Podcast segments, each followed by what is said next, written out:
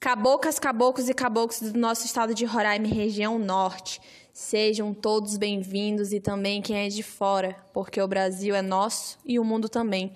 Nesse podcast você vai encontrar entrevistas sobre arte e cultura. Eu sou a Juliette. Eu sou Elisa, somos artistas e agentes culturais de Roraima. E aqui é punk a gente faz do jeito que dá. Cola com a gente.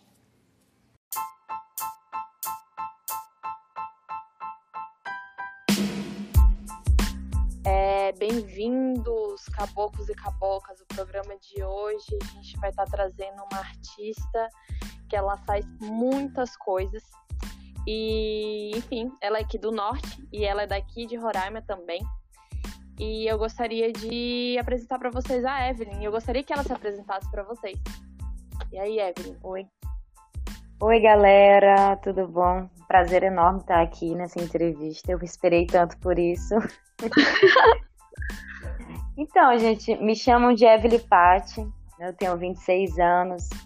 É, eu nasci em Manaus, no Amazonas, entretanto, eu bebi das águas do Rio Branco, então já era. Sou artista visual, eu trabalho com pintura parietal e telas. É, antes do contexto da pandemia, eu também dava aulas de pintura particular. É, também sou bolsista no setor de programação visual da Coordenadoria de Comunicação da UFRR e eu tenho realizado atividades né, dentro desse setor só que em home office. E também atuo como produtora cultural independente com alguns grandes artistas, como a Nara Michele, sob o teto da linda Casa 78. Para quem não conhece, a Casa 78 é um local cultural é, que recebe artistas independentes e realiza diversos eventos independentes. É isso. Resuminho. Tudo. E, gente, ela também é maquiadora artística e modelo. Exato. A gente não pode, né? Tem mais, tem mais, é. Mil, mil e uma funções. E daqui a pouco acaba fazendo outras coisas também, né? Exatamente. Acho que a pandemia e esse contexto todo tem possibilitado a gente é, meio que desenvolver algumas coisas que a gente só desenvolvia pra gente, sabe? essa coisa da maquiagem eu gostava muito de fazer, mas assim, só pra mim, entendeu? Nunca, nunca fiz assim para todo mundo ver já participei de uma live é, tá sendo incrível, assim, muito bom. Verdade, é muito lindo mesmo. Então, já que tu se apresentou, a gente já tem um pouco uma noção, né, de tudo que tu faz. E daí eu queria te perguntar um pouco sobre como começou esse teu envolvimento com arte e cultura, né? Nós vamos falar da arte primeiro. Então, é, eu nasci numa família de musicistas, então eu tive contato com a arte né, pela área e pelo campo da música, né, primeiramente. E eu tinha um tio, né, eu tenho um tio, na verdade, que ele desenha muito bem. E eu me interessei a priori, tipo, pela questão das artes visuais por causa desse meu tio, né, o Ex Legião, o nome dele. Ele até hoje toca bastante, já foi guitarrista da banda Arique, enfim. Ele é incrível. E eu me, no começo assim, eu me espelhava muito nele, eu queria desenhar como ele e tudo mais. E então assim, quando eu terminei o, o ensino médio, eu simplesmente, mano, vou fazer artes visuais e eu fui, né? Entrei no curso e o curso, é, entrar num curso de, de nível superior te possibilita conhecer pessoas e criar uma rede de contatos que faz tu, tu crescer dentro do, de determinada área, né? Eu tive, é, por meio do curso, eu tive é, esses contatos que me fizeram desenvolver toda essa, essa gama de possibilidades de, de coisas para estudos, de tanto na, na, nas questões de, de desenvolver trabalhos visuais, como desenvolver trabalhos técnicos de pesquisa e tudo mais, textos. É, essa rede que eu falo, ela é muito importante para quem está começando.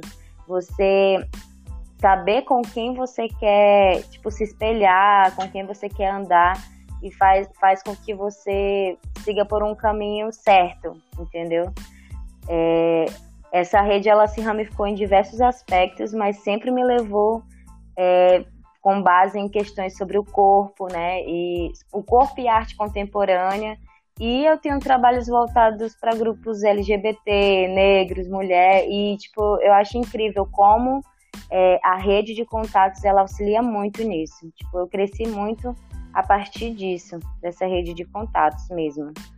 E o curso foi uma dessas portas, sabe, de, de acesso uhum. para esses contatos. Cara, isso é, isso é muito legal, né? Porque, tipo, a universidade, ela acaba realmente fazendo com que as pessoas elas se insiram num ambiente onde onde elas não, não, não estavam inseridas, né? Tipo, por mais que você tenha essa coisa da sua infância, que é muito legal trazer isso, é, é muito massa, assim, como a universidade ela faz com que as pessoas se desenvolvam. Tipo, eu lembro muito de te ver atuando na feirinha de artes e com o tempo fui conhecendo o seu trabalho, né? Exatamente. A, a feirinha de artes ela foi algo incrível, assim, surgiu a partir do curso também. A gente tinha uma, um sério problema que eram é, vários, vários trabalhos que eram desenvolvidos ao longo do semestre nos laboratórios de artes visuais, eles acabavam se perdendo, sabe? É, acabavam indo para o lixo e tal. E é, eu lembro que na época a gente pensou em simplesmente sair dando, sabe, os, os, os trabalhinhos e tal da galera. Então a gente pensou, não, vamos organizar isso direito. E aí os próprios alunos, né, pensaram, isso foi em 2016, não, é, é, não foi antes um pouco, é, foi em 2016, pensaram nessa feirinha de artes, né, que, que era mesmo uma necessidade também de estar tá mostrando o curso, o curso era muito novo na época, e a gente queria, tipo, ganhar notoriedade, tipo, difundir o que que o curso era, muitas pessoas é, não sabiam que era o curso de artes visuais e pensavam que era algo relacionado a relacionado a estudar o olho, sabe? Como oftalmologista, entendeu? Algo assim na área da saúde, entendeu? E era uma coisa assim que a gente tentou levar a feirinha também para que as pessoas, tipo, aberta à comunidade também, para que eles entendessem o que era o curso, também o que, que era produzido, quais eram as pesquisas e também adquirir peças, né, peças visuais de forma assim mais branda, mais barata e tal. Essa foi a primeira intenção assim do, do da feirinha de artes que cresceu, cresceu bastante e se tornou que é o Festival Jandaia Sol atualmente, né? Uhum. É, a gente quando... já... Fala, pode falar. é, nossa, eu ia falar que ela, o Festival Jandaia Sol, ele já tem três edições, né? E a gente espera continuar com esse trabalho que ele saiu da, da de, porque a primeira feirinha foi dentro da universidade, mas tipo ele ganhou ganhou asa, sabe? Já teve edições no, em outros lugares fora, tipo lá no Mirandinha. E isso é bacana, sabe? Levar a universidade para outros lugares, né? Sair daquela coisa só daquele espaço ali físico e levar mesmo, difundir a universidade, né? Isso que deveria ser, na verdade. E é bem bacana participar disso. Sim. Total, cara. Tipo, é, logo depois de Jandai também veio Traça, né? E a Casa 78 meio que foi um resultado também disso, né? Tipo assim, é, como é, assim, já que você falou que já fez esses eventos de um Jandaia só, o Traça, que é uma coisa ligada com a Casa 78, fala um pouco, assim, pra gente como é essa experiência, essas vivências de morar com uma galera da cultura, a galera das artes e fazer da, da sua casa um ponto de cultura. Nossa, eu, eu até me arrepiei aqui, de verdade. É, jane... é sério, em janeiro desse ano eu, eu tomei a decisão né, de, de sair da casa. Eu morava na casa dos meus sogros e tal, e eu decidi me mudar para casa 78, né? Tinha surgido uma vaga de um, de um, um dos quartos para morar lá. E ficaria mais, mais bacana para mim, porque eu, eu tava terminando o curso e tal, já na fase do TCC. Então eu queria ficar mais pertinho ali, até porque eu morava muito longe da universidade, até por condução e tal, mas foi algo assim muito mais magnífico você participar lá dentro, né, da própria casa com pessoas que te ensinam coisas no café da manhã. Imagina só, tu tá tomando café da manhã e aprender coisas assim que você nunca imaginaria que aprenderia tomando um café. e é incrível assim, eu eu até, tipo, eu não, não pretendo, assim, é, me distanciar, sabe, da Casa 78. E apesar da gente ter mudado o local, tipo, o novo endereço e a casa não ser, o número da casa não ser 78, eu entendo que a casa 78 ela não, ela não tá tipo vinculada a uma a um, uma casa de alvenaria física com o número 78, sabe? A casa somos todos nós, sabe, que nos disponibilizamos a erguer, a se erguer mesmo como artivistas e difundir nossos erros e as nossas visões, o nosso grito. E é incrível morar com pessoas que é, aos troncos e barrancos, conseguiram chegar numa universidade, as, é, conseguiram é, é sair de, da, da zona do medo, sabe? De difundir isso, de abrir a casa e tal, porque tem um medo inicial. Você nunca tá, tipo, 100%, ah, eu tô, vamos lá, vamos nessa. Não, tem vários medos, tem várias, é, várias barreiras que às vezes a gente bate assim, fica, caramba, e agora? Como vai ser? Mas, assim, morar com pessoas que pensam a cultura, que fomentam a cultura no Estado de forma independente, sabe? Sem estar sem tá dentro de, de, de, coisas ilegais e tudo mais, é perfeito para mim. É como algo é, autêntico. E também está possibilitando é, um crescimento, autonomia para artistas que não têm esse espaço aqui no Estado é uma coisa fundamental. Quando eu começo a falar, eu vejo como isso é grande, sabe? Mas quando você está fazendo ali envolvido, parece uma coisa assim muito normal e simples. E eu, tipo, só tenho a agradecer, assim, por estar tá tendo essa oportunidade, mesmo, de verdade.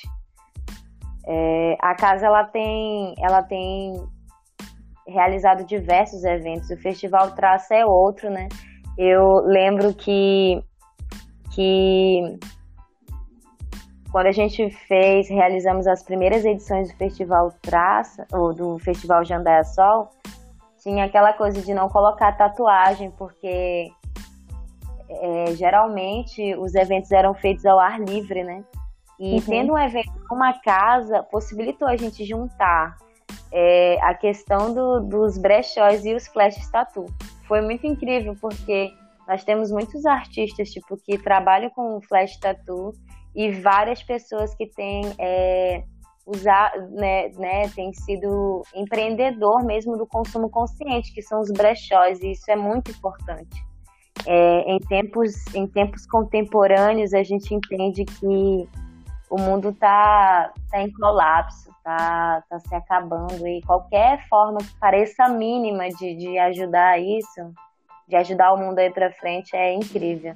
Então, é o, foi o primeiro evento daqui do, do estado mesmo que jun, teve né, essa cara de juntar esses dois elementos e falar um pouco sobre essas questões né, de consumo consciente, de da pessoa conseguir fazer o seu próprio trampo e conseguir ganhar o seu dinheirinho, né? num evento, num local em que acolhe a sua arte. Isso é muito bom. É um Sim, pra... você, vocês acabaram criando tanto com Jandai quanto com Traça e a Casa 78 em geral, né?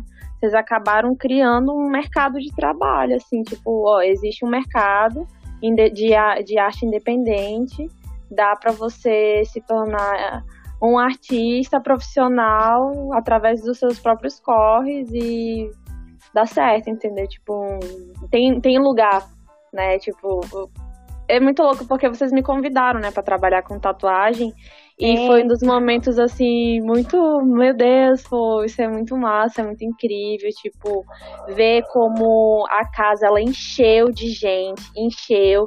E geralmente, às vezes, a gente tem uma problemática, né? Que muitos eventos culturais, pelo menos na maioria, assim, que eu já pude perceber, às vezes a gente encontra sempre o mesmo público, né? E nesse, nesse evento do Traça foi outra galera totalmente diferente, além dos que já frequentavam, né?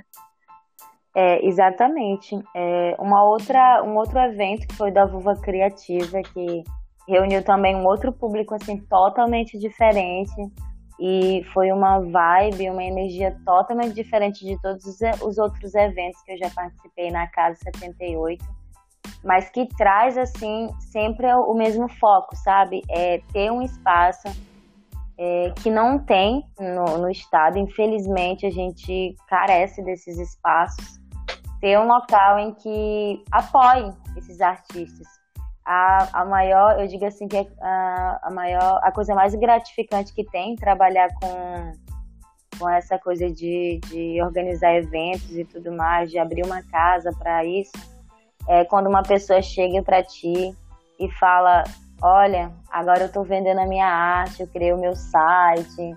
Eu, e foi a partir do evento que eu participei aí. Nossa, isso, é, isso para mim é muito melhor do que dinheiro, muito melhor do que prêmios, muito melhor do que estatuetas. Eu, eu e vários artistas chegam, sabe, e falam. A Leidiana é uma delas que vende as camisetas e as bolsas e as roupas. Eu fico, nossa, o quanto que aquela menina cresceu e ela começou ali em um dos nossos eventos, sabe? É incrível ver tipo, todo mundo crescendo e indo embora. Eu acho incrível. Crescendo, não, indo, não indo embora de ir embora, mas tipo assim. Voando. Sim, é, é, muito lindo, assim, muito lindo mesmo. Sim, é incrível, porque às vezes é, as pessoas, para elas se verem artistas e para os próprios artistas poderem também se ver numa, num segmento, né? Continuar o seu trabalho, eles precisam de uma oportunidade. Sabe? Exatamente. Tipo, essa oportunidade às vezes é uma porta gigante, às vezes ela é uma janelinha, mas sempre é uma oportunidade. Exato. É uma das Ai. coisas assim que uma das coisas que me fizeram assim perceber o quanto que a gente é carente aqui no estado é, desses espaços foi quando eu fiz uma visita técnica né, em 2018 é, em São Paulo, né? Foi promulgado pelo próprio curso de artes visuais e um grupo de pessoas conseguiu ir, né? E essa visita técnica ela tinha como intuito de, é, mostrar esses espaços para que a gente estudasse o campo psicográfico, curadoria, né, que são é, técnicas e mecanismos utilizados pelos artistas dentro de exposições. E acabou que eu cheguei aqui com a minha cabeça assim, meu Deus, eu tenho que fazer alguma coisa, não dá para ficar parado e tal. Então foi tipo assim, uma mola propulsora, sabe? E. E, e, assim como educadora, né, eu, eu vejo assim que a arte ela tem esse papel. Eu como artista e como educadora, nossa, eu tenho duas funções fundamentais, que é um é de criar a partir do mundo em que eu vejo, das coisas que eu vejo e como eu posso diluir tudo isso em formas visuais. E outra é tirar, é, é, é, difundir os conhecimentos, as reflexões, as pesquisas mesmo, textos, sabe, estudos, para que as pessoas consigam é, mudar essa cabeça, sabe, de que é, arte não é não tem como não tem como ser não tem como seguir uma, uma carreira profissional sendo artista ou é, essa coisa de arte não dá dinheiro, sabe? Eu ouvi muito isso no começo, sabe? Muito. Ouvi muito e muita gente ainda vai ouvir isso. E já queria deixar aqui rapidinho, abre parênteses, não deixem que essas frases diminuam ou derrubem vocês, porque as pessoas vão falar. Mas isso, é, isso parte de uma ignorância é, que, que tem que, que é histórica, não é uma coisa assim que a pessoa quer falar aquilo para te diminuir. É algo que a gente aprendeu a e ouviu e, e, e cresceu ouvindo isso, mas é, eu, eu entendo como artista e como educadora que eu posso fazer isso pelas próximas gerações, sabe? Mudar essa cabeça de que arte não é importante, de que arte não, não dá crescimento, porque dá sim, e muito. Hum, nossa, cara, essa tua fala, assim, foi inspiradora. Meu Deus do céu. Abraço coletivo. Todo mundo se abraça. Isso é muito doido, porque eu, eu lembro que eu cheguei a ver uma, uma foto tua no, na tua página no Instagram, dando uma oficina de stencil né, no, na vulva, no evento Sim. da vulva, né? E aí tu falava uhum. assim, eu nem acredito que eu já tive pavor de dar aula. E hoje tu consegue uhum. trazer toda essa perspectiva de educadora, sabe?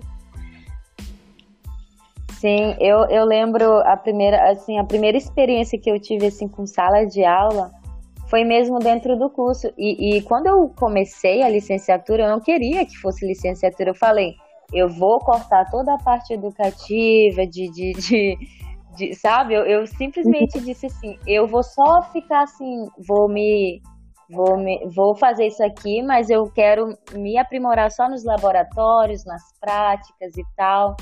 E quando eu tive a primeira oportunidade de sala de aula, que foi com o PIBID, eu entrei numa sala de aula e vi aquele monte de criança assim, me olhando com aqueles olhos grandões, assim, esperando algo de mim que eles não tinham. Eu fiquei assim, cara, foi para isso que eu nasci. E eu lembro, eu lembro da minha primeira aula, que era uma coisa assim, muito simples, que era um, uma aula sobre prática de sombra e luz, e os alunos todos maravilhados, sabe? E, e todos atentos e querendo mesmo aprender da técnica e tal. Nossa, eu fiquei muito feliz. E eu vi que realmente, tipo, é, essa, essa, essa área da educação, né, das artes, ela é muito carente no estado.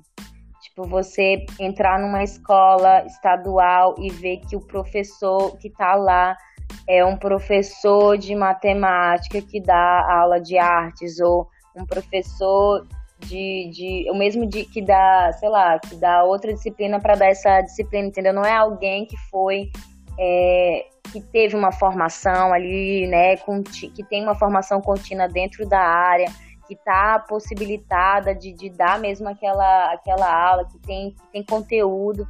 É muito triste, sabe? E eu, eu fico muito feliz de poder de poder terminar o meu curso e poder estar é, tá dentro dessas escolas fazendo uma diferença que eles não têm agora, sabe? Sim. É muito importante, né, quando a gente se vê assim parte de uma de uma possível mudança, né? Porque a educação ela muda completamente. E isso me, isso me fez lembrar muito da, de uma fala da Elisa no primeiro episódio sobre democratização, que ela falava muito assim, onde tem educação, tem cultura. Exatamente. E, e tu falando assim como uma. Eu acredito que tu já tem, né? Tu já tem a experiência como arte educadora e tá só se formando para isso se tornar oficial, né? Então, tipo, Exatamente. Tipo, né? Então, tipo assim, caralho, pô, é eu, eu me identifiquei um pouco nisso, sabe? Porque eu entrei no curso querendo aprender artes visuais. Ok, eu quero aprender sobre arte, eu quero me desenvolver. Mas eu não quero ser professora. E a partir do momento que eu te escuto falar, eu vejo assim, cara, é muito real. A gente vai se, vai, vai se aprofundando, vai se envolvendo e vai tomando conta daquilo. E quando vê, a gente já realmente a gente se vê como um agente de mudança, né? E, mano, Exatamente. Como isso é lindo. Eu tô viajando aqui, ó. Eu tô de. Meus olhos estão brilhando, cara. Eles estão brilhando.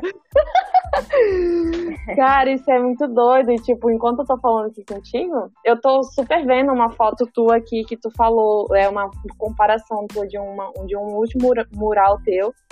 E uhum. um primeiro de 2015. E, mano, é muito louco como tu fala assim, que tipo, nesse de 2015 tu levou cerca de um mês. E o outro ali tu levou o quê? Menos de três dias, não sei. Acho que foi dois dias, é, sendo duas horas cada dia, assim. Foi muito rápido. Eu fiquei, nossa, mano, pinto muito rápido agora. Ai, mano. E as pessoas se espantam também com isso. Tipo, a pessoa pede uma encomenda e daí eu falo, amanhã tá pronto. Aí a pessoa, como assim? Amanhã? Não, vou te dar três dias. Aí eu, beleza. Mas eu acho assim, essa coisa da prática, né? Ela, ela te. E, e, e fora que você tem que perceber como é que seu corpo trabalha, sabe? Não é só é, fazer muito para fazer mais rápido. Você vai entender que tipo de material você gosta mais, porque não adianta. Por exemplo, se eu pegar um trabalho, por exemplo, de escultura para fazer, mano, não vai sair. Então eu entendo que o meu material e a coisa que eu gosto de mexer é a tinta acrílica, sabe, em tela, em parede. Então eu vou por esse caminho. O artista ele tem que entender qual é o caminho dele, porque nem todo mundo nasceu para fazer cerâmica, sabe? Eu não consigo lidar com materiais que eh, fogem do meu domínio. Então, é, por exemplo, tinta óleo. Não me bote para pintar com tinta óleo, porque não sai nada. É, uma outra dica, seria mais uma outra dica, sabe? O artista tentar experimentar tudo. É, tem que experimentar, sabe? Porque é experimentando que você vai saber o que que, o que, que, que você gosta, o que que você consegue dominar, o que que você tem mais habilidade. Às vezes a gente tenta seguir por uma linha, sabe? Tenta de modo meio que forçado, ah, eu vou ser cantora, sabe? E às vezes não é aquilo. Às vezes você é dançarina, entendeu? Então, experimentar tudo, é sério, isso é, isso é fundamental. E aí, aí você, às vezes, se torna alguém feliz naquela carreira, ou naquele. Às vezes você é uma artista visual que está fazendo cerâmica, mas o seu, seu lance é fotografia, sabe? E, e, sabe aquele, aquela coisa que a gente esconde? Eu fotografo escondido, sabe?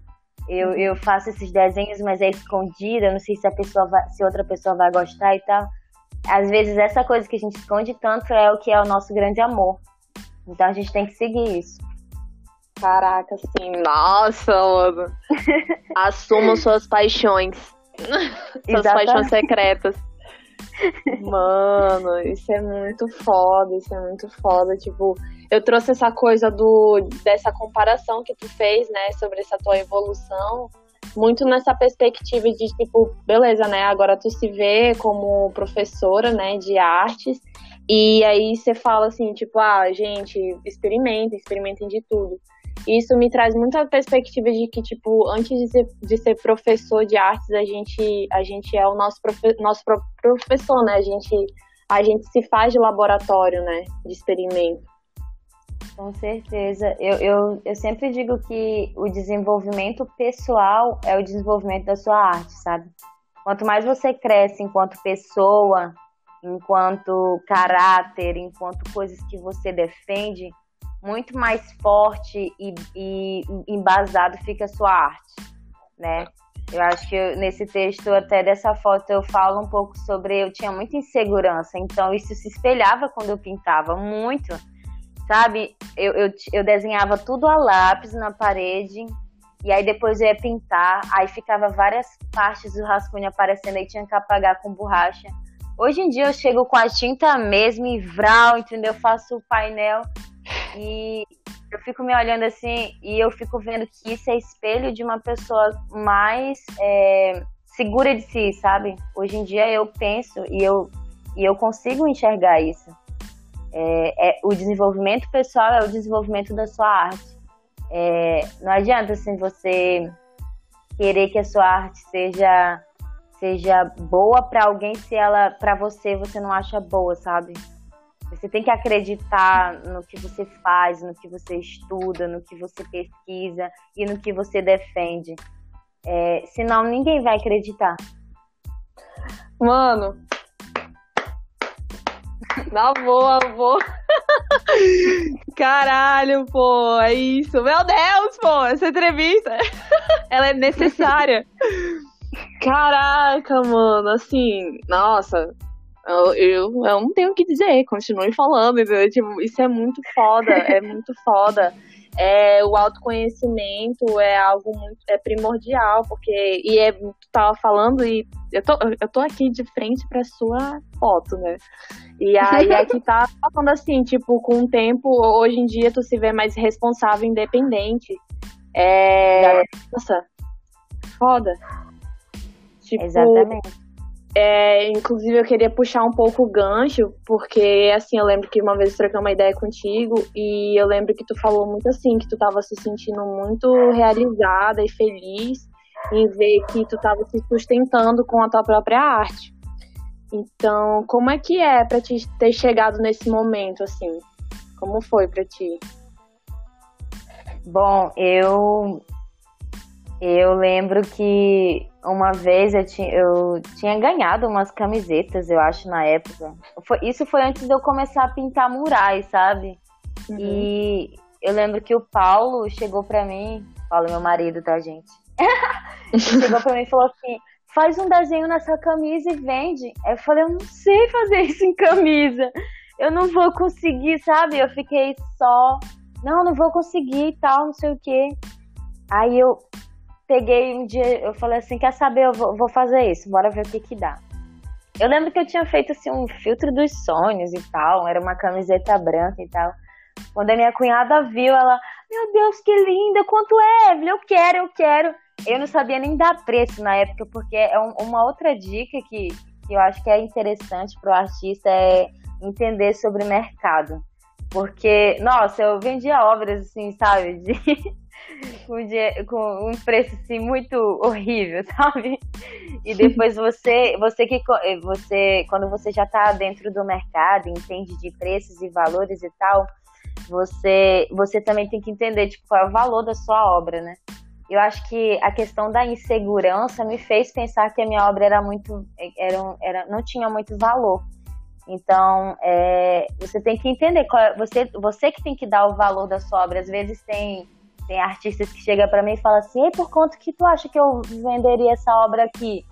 Aí eu, eu pergunto, né, pra pessoa, assim, pro artista, eu pergunto, qual é o valor que você daria para essa obra?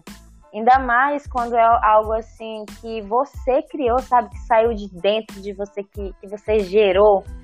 Você tem que valorizar isso, né? Você que tem que dar o valor.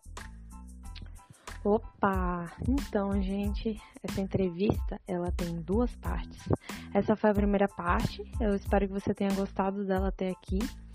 É, a segunda parte a gente vai estar lançando na sexta-feira. Fica atento nas nossas redes sociais. E um grande abraço.